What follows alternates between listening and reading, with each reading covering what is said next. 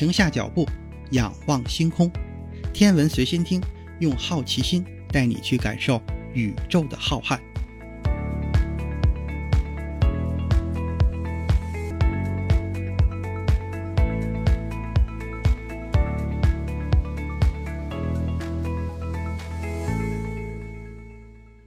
心如宇宙大，世界全装下。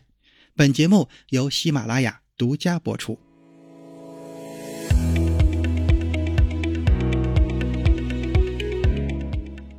你好，这里是天文随心听第二季，欢迎订阅、分享、打赏，还有就是别忘了给咱们的节目投投月票。上一期节目咱们提到了对冥王星项目至关重要的杰夫·布里格斯离开了 NASA，他的继任者维斯·亨特雷斯是一位非常出色的天体化学家。在 NASA 工作以前，他在喷气推进实验室工作。主要的内容就是行星大气。在一九九一年二月的太阳系探索小组委员会的会议上，亨特雷斯认为冥王星任务既有科研价值，而且也符合公共利益。这个项目应该成为 NASA 新起点中的最优选项。但是，只有亨特雷斯一个人的支持还是不行。冥王星计划的支持者大多数都是年轻的科学家。而太阳系探索小组委员会里边对项目持批评态度的都是年长的科学家，他们之间存在着一些不可调和的矛盾。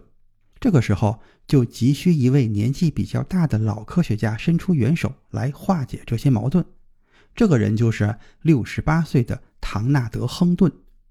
这位亨顿是当时大气物理学界的泰斗级人物。当今还在使用的描述和研究行星大气运动的大部分数学工具，都是出自亨顿之手。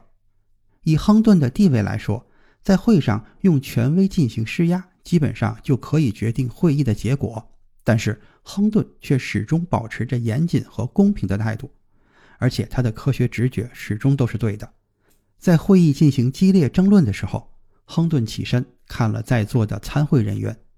他首先总结了冥王星任务所有让人信服的科研价值，然后他说：“探索冥王星是我们义不容辞的责任，它有着非凡的科学价值。此时不搏，更待何时？”亨顿的这种态度扭转了会议的局势。就在会议结束的时候，太阳系探索小组委员会制定了一份非常具有影响力的报告。飞掠冥王星被列为二十世纪九十年代新太空任务中最高的优先级，距离新起点还有一定的距离。但是这个报告说明，冥王星项目的想法已经得到了认可，而且这个项目已经成为 NASA 资助对象中的种子选手。有了太阳系探索小组委员会的支持，维斯·亨特雷斯授权了一个外行星科学工作组的高级科学咨询委员会。来指导下一个阶段冥王星任务的构思，艾伦被任命为这个委员会的主席。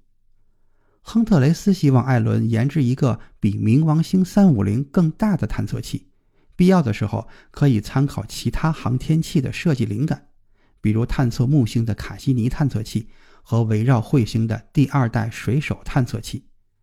这些探测器上都配备了大量的科学仪器，而且体型巨大。这样就与冥王星探测器的设计初衷产生了分歧。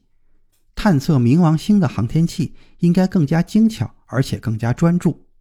艾伦觉得，精巧省钱的冥王星三五零获得资金支持都没那么容易。设计那么大体型而且费钱的航天器，不太可能获得行星科学界的认可。